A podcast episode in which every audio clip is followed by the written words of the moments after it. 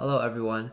So, today we are going to talk about a key part of becoming better at English and becoming fluent at English.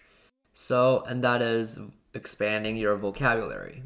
If you only get better at all other aspects of English, like grammar, or like just getting better at speaking, or just getting better at writing, it's no use if you don't have a sufficiently large vocabulary um, with which you can actually describe things that you know uh, in a practical in a practical situation. It doesn't matter if you know how to write or speak if you don't have the vocabulary, so the knowledge of the words required to actually put your skills in use. Expanding your vocabulary basically means expanding the amount of words that you are familiar with, that you know the meaning of, that you know how to use in a practical context. And there are several ways that you can do this. For example, um, one way that I find really helps with developing vocabulary is reading. So, for example, I first read the book Harry Potter when I was really young, and reading Harry Potter, I was I learned a lot of new words, and during that process, it just really helped with familiarizing with the language I already knew, and just I guess making the words, making the new words that I'm learning more familiar. And yeah, so that's the first big method that you can uh, learn vocabulary with, which is reading.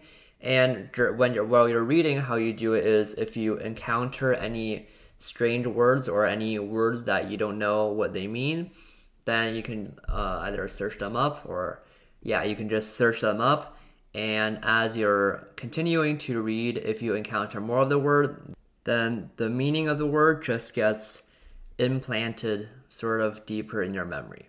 So that is the way to, that is one of the ways to learn vocabulary in a more natural way, in my opinion. And of course, there are also other ways to expand your vocabulary. You can use specific apps that help you learn uh, language and help you expand your vocabulary. For example, flashcard apps. So, a few weeks ago, I think we've talked about the use of flashcards in expanding your vocabulary, which is that if you learn a new word that you're trying to memorize, that you're trying to know, then you can write the word on one side and the meaning of the word in your own language on the other side. It could be in English or in Chinese or any other language that you're just familiar with and can understand. And when you see the front side of the card, so the unfamiliar word, then you try to ask yourself what the meaning of that word is.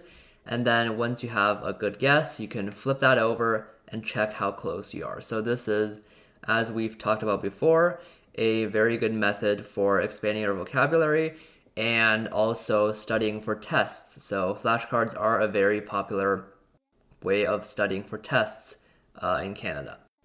Another useful activity to do while you're um, while you're reading or while you're coming into contact with a lot of new words is trying to associate the words with a list of antonyms and synonyms. So, if you recall, I think we have discussed this a long time ago. An antonym of a word is basically another word that means the opposite thing and a synonym is uh, a word that means the same thing. For example, the word hot, uh, the word hot's uh, antonym would be cold. So cold is the opposite of hot, obviously. And a synonym might be, I don't know, like blistering or boiling or warm or very warm or something like that. So yeah, as you're reading, you can try to think of synonyms and antonyms to use for the word because knowing a lot of synonyms can be useful when you're looking for like an alternative word to use or a more advanced word to use. And having like a list of antonyms in your head is also very useful for when you're trying to think of a specific word. So all of these just helps you build connections between the words. And yeah these are all strategies you can try to employ if you're uh, trying to expand your vocabulary. And trying to expand your vocabulary is something that you will be doing for a long time as you're learning English. Like you can get to like a very advanced level with writing and listening and speaking.